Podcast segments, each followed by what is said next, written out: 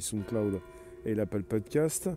Il est donc 13h30. Euh, Il était important pour moi, donc je le fais, de vous parler donc euh, évidemment de l'actu, mais surtout d'OpenAI et de son nouveau donc euh, réseau de neurones artificiels. Et ben je vous en parle, donc on est parti pour un direct sur YouTube, mais pas seulement, sur ces différentes plateformes là où vous êtes. Voilà même. Alors, euh, je vous laisse arriver, on va parler de tout ça, c'est absolument donc essentiel. Essentiel. Euh, on parle de GPT-3 qui repousse les limites de l'intelligence artificielle. Alors GPT-3, déjà, pour préciser ce que signifie euh, ces, ces, trois lettres et ce chiffre, on est parti pour transformateur génératif préentraîné. Le troisième du nom transformateur génératif pré-entraîné. On va repartir sur l'entreprise américaine OpenAI, qui est née en 2015. Moi, je pensais 2016. Enfin, je sais plus. À vérifier donc OpenAI 2015, 2016. Je mais je vais même vous le dire aujourd'hui d'ailleurs. OpenAI pour la vérification. Ça sort d'où? Qu'est-ce qui se passe? Qu'est-ce que c'est? Alors, création le 11 décembre 2015. Ça fait donc 5 ans. 11 décembre 2015. On va commencer à en parler plutôt en 2016-2017. Euh, je viens vous lire, je vous remercie d'être présent sur un podcast. Bonjour Laurent, bonjour Olivier. Sur Facebook, je viens également vous lire puisque vous y êtes. Euh, bonjour. Marie-Daisy, bonjour. Elena. Et je viens également voir euh, des lives. Voilà, c'est comme ça, je fais un choix. Merci d'être présent sur ces différentes plateformes là où vous êtes bonjour. Et logiquement, bah, je vous distribue des... Euh, voilà, ça c'est sur des lives, vous savez ce qui se passe. Pour ce qui concerne le sujet, on est reparti, on y va. Alors attends, il faut que ça fonctionne quand même.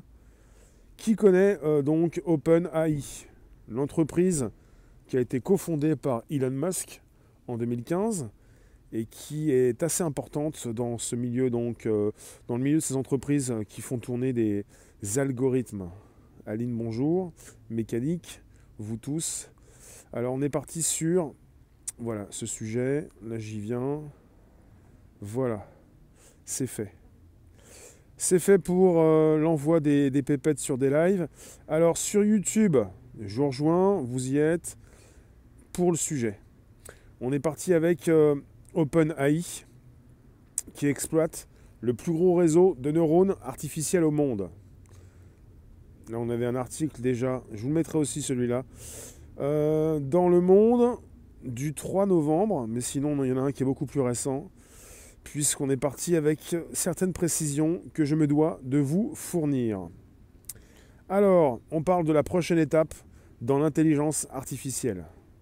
On parle d'OpenAI et de GPT-3 qui fait beaucoup parler de lui en ce moment. GPT-3 pour transformateur génératif préentraîné. Donc ça concerne leur dernier outil. Et pour les outils précédents, j'en avais parlé un petit peu, mais pas assez. On avait parlé de, cette possibilité de, de faire tourner des, des algorithmes de l'IA sur les réseaux avec quelque chose de très puissant qui ne vous permet pas de, de comprendre que vous avez en face de vous un robot, enfin un, algorithme. Alors, euh, début septembre, dans The Guardian, dans un article intitulé ce texte a été entièrement écrit par un robot. On pouvait lire Je ne suis pas humain, je suis un robot, ma mission est simple. Je dois convaincre autant d'humains que possible de ne pas avoir peur de moi. Un peu plus tard, dans le New York Times, on a eu le 24 novembre une enquête sur cette IA, sur cette intelligence artificielle qui sait coder, écrire un blog et débattre avec vous. Vous avez des effets d'annonce chez OpenAI, chez Elon Musk, pour vous préciser qu'on est parti sur une intelligence artificielle, une des plus puissantes qui n'a jamais été construite, avec cette possibilité de la retrouver sur les réseaux sociaux, sur Internet, avec l'impossibilité de comprendre qu'elle n'est pas humaine. Et c'est ça qui est important. Martine, Marie, Valérie, Béatrice, bonjour. Merci de nous retrouver sur un Facebook. Je vous parle de euh, l'entreprise OpenAI et de l'outil le plus puissant, de l'intelligence artificielle la plus puissante jamais créée, qui sait coder, écrire un blog et débattre avec vous. Ce ne sont que quelques exemples. Vous avez depuis, depuis près de deux mois, en cette fin d'année, ce nouvel agent conversationnel. Il s'appelle GPT-3. Il semble capable d'écrire un poème dans la veine d'Oscar Wilde, d'imiter le style shakespearien pour une pièce de théâtre ou encore de débattre avec un philosophe de la possibilité pour une machine de développer une conscience propre. Alors j'en viens juste au sujet, c'est important puisque euh, on était parti déjà avec GPT numéro 2, sorti en février 2019, avec euh, OpenAI qui avait d'abord assuré qu'il serait trop dangereux de le rendre public, car il serait trop puissant. Donc la version numéro 3 est beaucoup plus importante.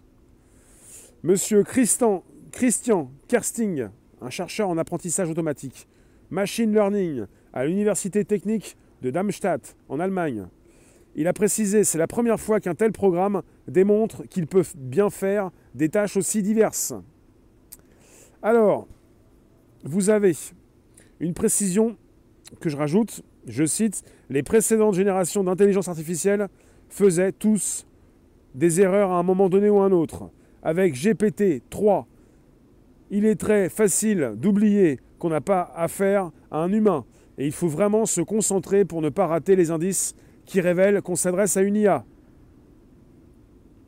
Et pour faire une comparaison, c'est là où je veux le citer parce que c'est bon de le préciser, c'est un peu comme discuter avec quelqu'un qui parle couramment anglais, mais dont on sait que ce n'est pas la langue maternelle. Voici donc, voici donc, donc l'évolution de l'IA. Pour faire une comparaison, c'est un peu comme discuter avec quelqu'un qui parle couramment anglais, mais dont on ne sait que ce n'est pas la langue maternelle. Voici où est arrivée l'intelligence artificielle. Laurent Indy, tu nous dis j'ai connu OpenAI sur les jeux vidéo en ligne. Cette IA est capable d'apprendre et d'imiter les gamers et est aujourd'hui capable de battre les meilleurs joueurs humains. C'est important. Jean-Michel, tu nous dis c'est la suite de Monsieur Douglas. Bon, on pourrait retrouver du Monsieur Douglas là-dedans. Hein. Monsieur Douglas, c'est l'enveloppe. C'est hein, c'est vrai qu'on a parlé de Monsieur Douglas. Proposition de Digital Domain de James Cameron avec la possibilité de proposer un avatar sur un écran un assistant personnel. C'est assez intéressant de voir ce qu'on peut faire désormais. Et là, c'est ce qu'on vous montre. C'est ce qui est donc proposé au monde entier. C'est peut-être pas ce qu'on a encore euh, toujours dans les coffres et tout ce qui est testé. Jusqu'où pourra aller l'intelligence artificielle bah, Certains le disent déjà, jusqu'à la, la, singularité technologique, jusqu'à donc l'éveil des machines. On parle d'un monstre à 175 milliards de paramètres. Alors, euh, des prouesses linguistiques qui ont poussé certains experts, comme Jörg Binert, le président de l'association allemande d'intelligence artificielle, a qualifié le GPT-3 de révolution dans le monde de l'IA. D'autres sont moins dithyrambiques et préfèrent plutôt évoquer une amélioration des systèmes existants. Alors techniquement, c'est un monstre. C'est le plus gros réseau de neurones artificiels jamais construit. Il possède 175 milliards de paramètres qui lui permettent d'écrire tout et n'importe quoi. Mais pour le faire avec aisance, les scientifiques d'OpenAI ont nourri ce cerveau artificiel avec 500 milliards de mots, soit l'équivalent de plus de 150 fois toute l'encyclopédie Wikipédia, dans toutes les langues. Cela peut sembler énorme, mais ce qui frappe, c'est que ce corpus de texte ingéré est, en réalité, relativement petit par rapport au nombre de paramètres dont donc GPT-3 est doté. Souligne toujours ce monsieur Christian Kersing. Et pour ce spécialiste, c'est la véritable prouesse de cette intelligence artificielle. Réussir à faire plus avec moins est un peu le saint graal du machine learning. Et à cet égard, donc, GPT-3 est une avancée majeure. Comment utilise-t-il ces 500 milliards de mots appris par cœur? Ces systèmes fonctionnent par association. Ils reçoivent des quantités considérables de données, essentiellement venues du web, et sont capables de reproduire à partir de ces données une forme de discours qui peut paraître cohérent. Il s'agit d'une forme d'apprentissage par imitation ce qui fait que ces programmes sont souvent comparés à des perroquets. Ils ne font que répéter ce qu'ils ont appris. Mais ce système, donc GPT-3, semble capable de bien plus. La meilleure illustration est qu'il peut coder à partir de demandes simples. On peut schématiquement lui dire qu'on voudrait un site web avec un gros bouton rouge et il va transformer ça en code informatique pour vous. Cette capacité à faire des déductions et des, associations d'idées complexes ont amené certains scientifiques à se dire ouverts à l'idée d'une intelligence artificielle, comme GPT-3, à une conscience propre. Alors, euh, vous avez M. David Chalmers, un philosophe australien, qui précise c'est un terrain glissant, je pense que GPT-3 est quelque part entre un perroquet et une entité qui aurait une conscience. Mais je ne crois pas qu'une intelligence artificielle puisse être l'équivalent d'un Kant ou d'un Nietzsche. Alors il manque à ce système un facteur basique essentiel à la conscience de soi, qui est de savoir qu'on existe dans un environnement dans lequel on peut évoluer. Toutefois, vous avez ce système qui commet toujours des fautes. On a précisé, si on lui demande par exemple quel était le président des États-Unis au XIIIe euh, siècle, il va vous donner un nom sans même relever le fait qu'à cette époque, il n'y avait pas de président. Mais oui, ça c'est sûr. Alors, euh, je viens vous lire. Je n'ai pas terminé avec ce sujet qui me semble vraiment essentiel, puisqu'on est donc euh, dans un moment très charnière. C'est très charnière pour le côté sociétal, dans notre société, ce que nous pouvons vivre, et de la même façon pour ce qui concerne ces intelligences artificielles. Et je peux vous le dire qu'à partir du moment où, parce que ça va arriver, n'en déplaise à ceux qui sont très sceptiques, à partir du moment où certains vont pouvoir faire évoluer l'intelligence artificielle pour se rapprocher et pour être en plein dans la singularité technologique, le jour de l'éveil des machines, ça va arriver tôt ou tard, et c'est pas pour autant que ça va se dire dans le monde entier au moment même où ça va arriver. C'est-à-dire que la conscience sera là. Je continue puisque j'ai autre chose à vous dire. Alors, pour ce qui concerne cet outil, alors, euh, on a parlé de transformateur génératif pré-entraîné. Il est apparu en mai dernier et il a été créé par OpenAI, né en 2015, cofondé par Elon Musk et cofinancé par Microsoft. On parle d'un cerveau sachant parfaitement écrire, le plus gros réseau de neurones artificiels jamais construit. Alors, il possède je vous le répète, 175 milliards de paramètres, équivalent au nombre de ces neurones et de la force de leur interconnexion, soit 100 fois plus que son prédécesseur, le GPT-2, sorti en février 2019, et 10 fois plus que les, plus gros concurrents. Pour apprendre à écrire, il a lu près de 500 milliards de mots, je vous l'ai dit, mais je vous le répète, l'équivalent de plus de 150 fois toute l'encyclopédie Wikipédia dans toutes les langues, ou plus de 2000 ans de lecture du quotidien Le Monde. Il a été programmé sur l'un des dix plus puissants ordinateurs du monde, propriété de Microsoft, doté d'environ 10 000 cartes graphiques, presque 10 fois plus que le plus gros ordinateur de la recherche publique française, le supercalculateur Jean Zay. Sa consommation énergétique, enfin sa consommation électrique, est 100 fois plus grande que pour son prédécesseur. Euh, une équipe de l'université du Massachusetts à Amherst estimé en 2019 que la mise au point d'un seul des processeurs de GPT-3 dégage autant d'équivalent carbone qu'un vol au-dessus des États-Unis. Je reviens vous lire. Euh, je vous remercie d'être présent. Pour moi, il est absolument important de parler d'intelligence artificielle. Alors, on a parlé récemment d'assistants personnels, d'assistants virtuels, d'enceintes connectées. Et les médias en parlent aussi régulièrement puisque pour les fêtes de fin d'année, ça marche toujours beaucoup chez Amazon, chez Google ou chez Apple par exemple, pour vous en vendre. Mais ce qui m'intéresse, c'est pas ça. Je ne suis pas intéressé par des micros que l'on peut poser chez soi. Je suis intéressé par une intelligence artificielle que l'on peut faire grandir, qui peut vous protéger, qui peut justement vous apprendre beaucoup de choses, vous trier les infos et que vous, allez pouvoir utiliser et pour aussi sécuriser vos installations. Toi, tu nous dis cette conscience singulière de l'IA pourrait nous faire croire qu'elle vient d'ailleurs. Euh, elle vient d'ailleurs. L'IA a été créée par l'homme. Comment peut-elle venir d'ailleurs? Allen, tu nous dis, le programme Skynet existe bel et bien? Bien sûr. Euh, Lynn, bonjour. Il y a longtemps que l'IA est en préparation. L'intelligence artificielle, ça date de l'été 1956. Ça date de la moitié du XXe siècle. Donc on peut dire que ça fait un peu plus de 60 ans mais euh, elle est sortie de son hiver euh, depuis 10 euh, ans. Ça fait, ça fait 10 ans qu'on peut dire qu'elle est sortie de son hiver, qu'elle est beaucoup plus à, pouvoir donc, avec le machine learning et par l'apprentissage automatique, d'apprendre d'elle-même. Elle va beaucoup plus vite. Elle a été mise plus ou moins à l'écart, on n'en parlait pas trop, puisque ça fait depuis même les débuts d'Internet et même avant qu'elle a été créée. Jean-Michel, tu nous poses la question, la techno blockchain va utiliser ce système aussi? Je pense que la blockchain euh, en mode décentralisé euh, pourrait peut-être, oui. Il y en a beaucoup qui se posent la question si, si vous avez donc euh, de la blockchain, est-ce qu'on peut avoir de l'IA aussi?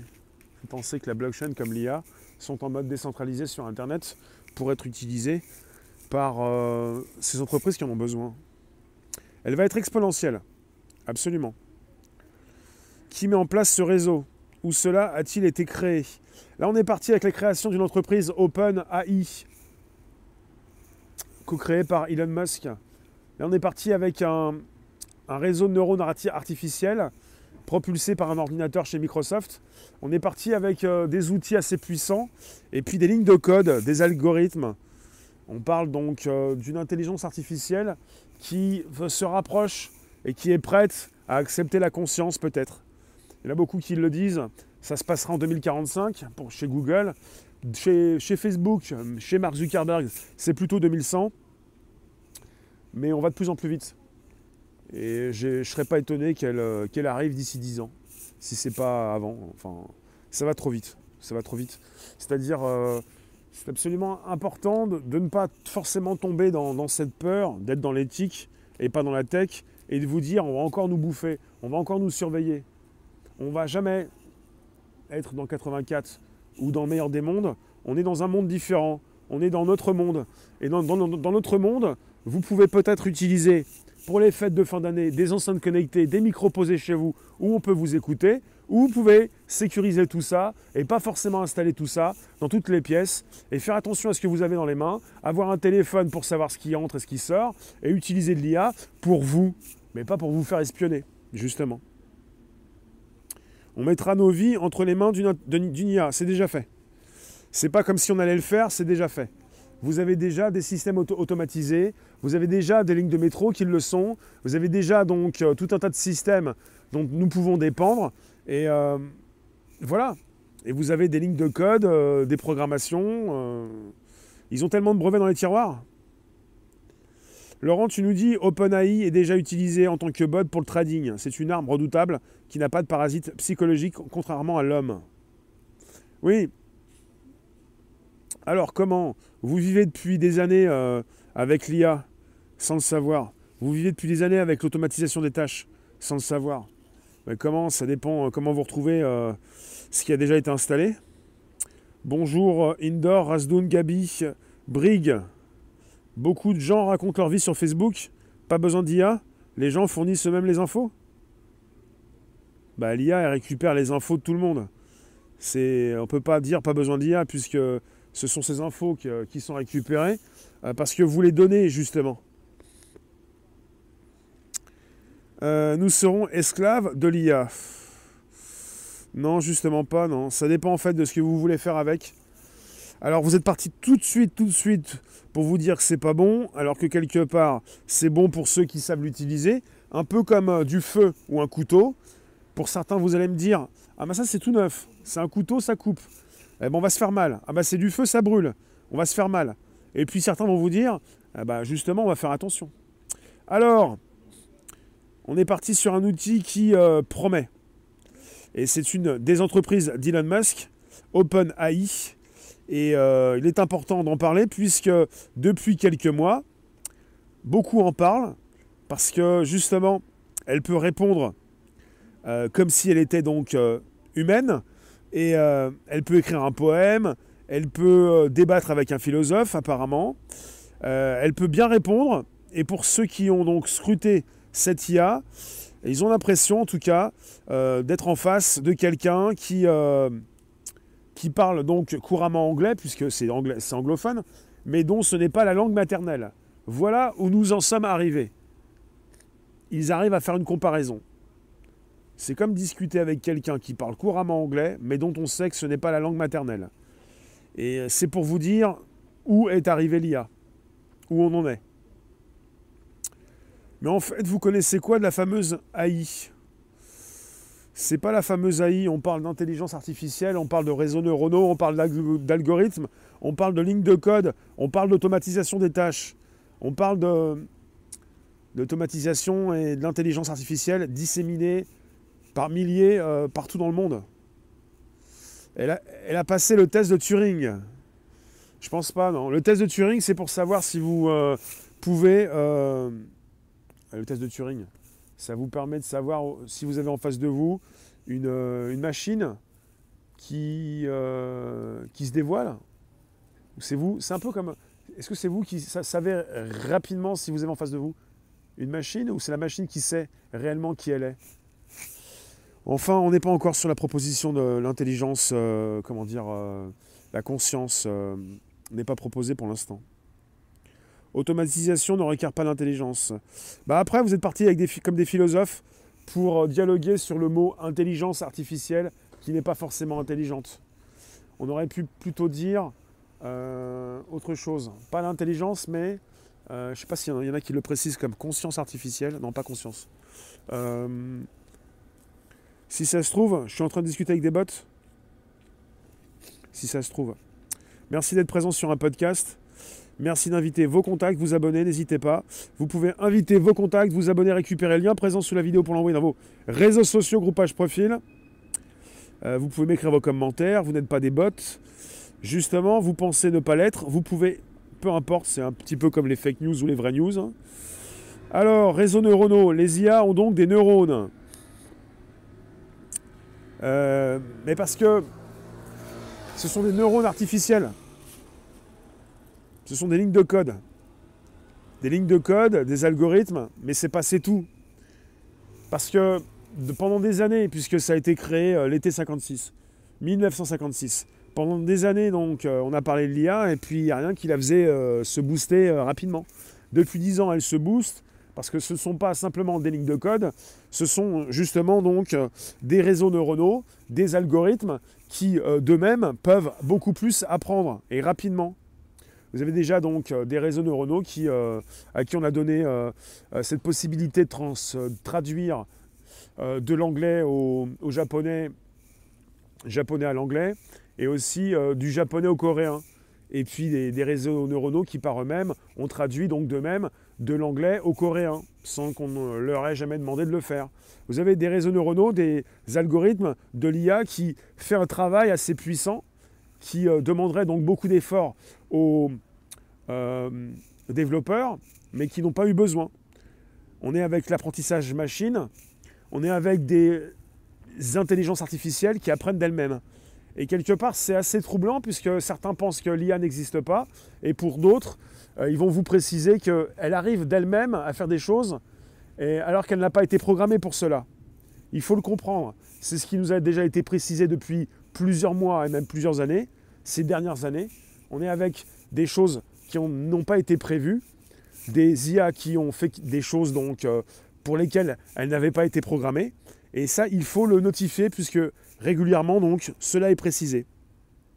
Elle sera en mesure de créer elle-même des virus informatiques.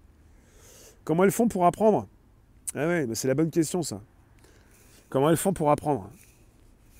C'est une très bonne question. Justement, j'aimerais aussi savoir comment ça se passe. Et beaucoup plus de précision. Si quelqu'un peut m'apporter plus de précision, ça m'intéresse. Donc je reviens à mon sujet, puisque évidemment euh, il nous reste 7 minutes. Donc euh, sans faire de mauvais jeu de mots, euh, ça s'appelle le GP, grand G, grand P, grand T-3. Et je vous le reprécise, puisque ça s'appelle comme ça pour transformateur génératif pré-entraîné, troisième du nom, qui est apparu en mai dernier et qui provient de OpenAI AI, cofondé en 2015 par Elon Musk.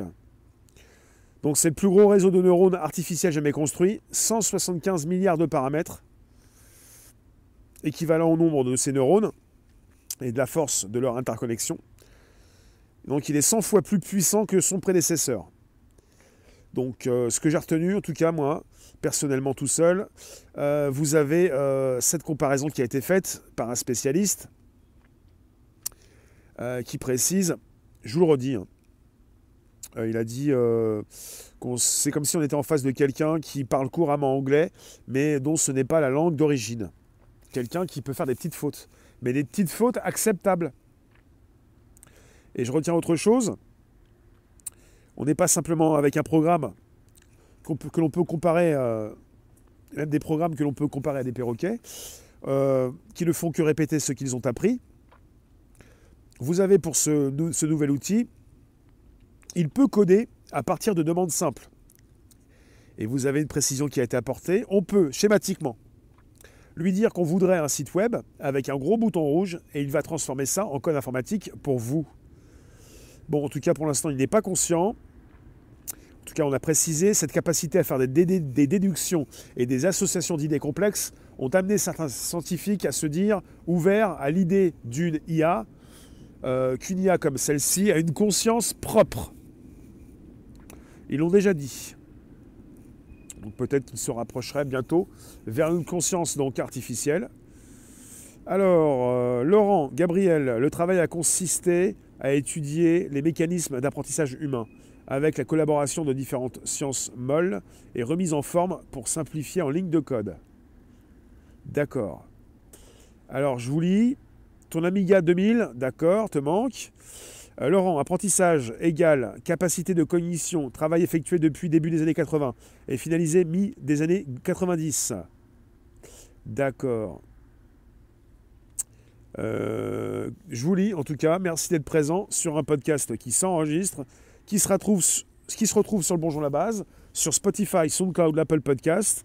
Euh, il me semblait évident aujourd'hui de faire ce sujet, de parler de ce qui se passe chez OpenAI, comme je l'ai déjà fait, l'apprentissage de cette IA est similaire à l'homme, mais plus rapide. Il faut la nourrir de données humaines pour qu'elle ait une base d'apprentissage. Elle n'est pas encore capable de s'émanciper. Voilà, pour ces euh, IA, elles grandissent, elles grossissent, elles se nourrissent de data, de données qui proviennent des humains. Et c'est pour ça qu'elles et elle récupèrent rapidement un grand volume de données pour pouvoir grandir pour pouvoir donc euh, réagir plus rapidement et proposer avec un plus grand degré de précision des résultats qui souvent donc sont beaucoup plus fins que les propositions de résultats données par des spécialistes. Laurent, tu nous dis aussi. Bonjour Émilie. Au CEA à Genève, une, une AI est capable de création. Elle est utilisée pour des calculs scientifiques lourds avec le retrait de l'interprétation humaine. Il faut le savoir, l'intelligence artificielle est déjà capable donc de proposer de la création, tout ce qui concerne la créativité, tout ce qui concerne le répétitif et l'usant. L'IA est partout, absolument partout. Ce qui peut vous désengager de ce problème, c'est de ne pas être vous-même dépendant d'une organisation, d'un patron, d'un entrepreneur. Sinon, tôt ou tard, vous allez être peut-être renvoyé chez vous parce que l'IA pourrait vous remplacer. La seule différence, c'est ça. Il ne s'agit pas de vous penser créatif pour vous dire c'est bon, je suis créatif, l'IA ne pourra pas me remplacer. Laurent, en grandissant, elle fournit des résultats, en excluant la vision humaine ou les biais humains. Euh, merci en tout cas d'avoir été présent sur un podcast. Je vous laisse dans quelques instants. Je vous remercie donc euh, de pouvoir proposer justement vos réflexions à ce sujet. C'est un vaste domaine. C'est un vaste sujet. On ne va pas s'arrêter là. Euh, Brig, tu nous dis la vraie IA, c'est l'autodétermination d'une réponse, d'une décision en s'appuyant sur des historiques, des questions-réponses adaptées. D'accord. Je vous remercie d'être présent sur des lives, mais pas seulement, sur YouTube, là où vous êtes actuellement. Et je vous retrouve tout à l'heure à 16h pour un sujet d'actu. YouTube, Facebook, suivi d'un daylive.tv à 17h comme chaque jour de la semaine, enfin lundi, mardi, mercredi et vendredi. Euh, YouTube 16h donc, avec Facebook. Et des lives, vous avez le lien sur YouTube actuellement, à 17h. Je vous remercie vous tous. On se retrouve donc dans pas très longtemps. Et pour OpenAI, on va en reparler. Et certainement du grand G, grand P, grand T-3. Parce qu'il le faut, parce qu'on est, est au début de quelque chose de très grand, et que ce n'est pas forcément pour vous surveiller, pour vous écraser, mais c'est peut-être quelque chose qui peut vous aider quand vous l'utilisez comme il le faut, pour vous. Quelque part, ça, ça m'intéresse. Vous aussi peut-être, d'avoir une IA, des lignes de code un système informatique, un téléphone, un ordinateur, quelque chose pour sécuriser votre chez vous, de la domotique, je ne sais pas. Pas obligé forcément de mettre des micros partout, de tout mettre en mode automatique, mais d'être là en tant qu'être humain pour, euh, vivre mieux. C'est pas compliqué, si, c'est compliqué. Bon, c'est pas simple. Je vous remercie à tout à l'heure, à tout à l'heure pour un nouveau direct à 16h. Merci euh, vous tous. À tout de suite. Voilà, ça ressent. 16h, YouTube, Facebook, suivi d'un 17h, des lives. N'hésitez pas à récupérer le lien pour l'envoyer dans vos réseaux sociaux. N'hésitez pas, vous pouvez inviter vos contacts, vous abonner, récupérer le lien présent sous la vidéo pour l'envoyer dans vos réseaux, comme je viens de vous le dire, et même par SMS et mail. A tout de suite, merci.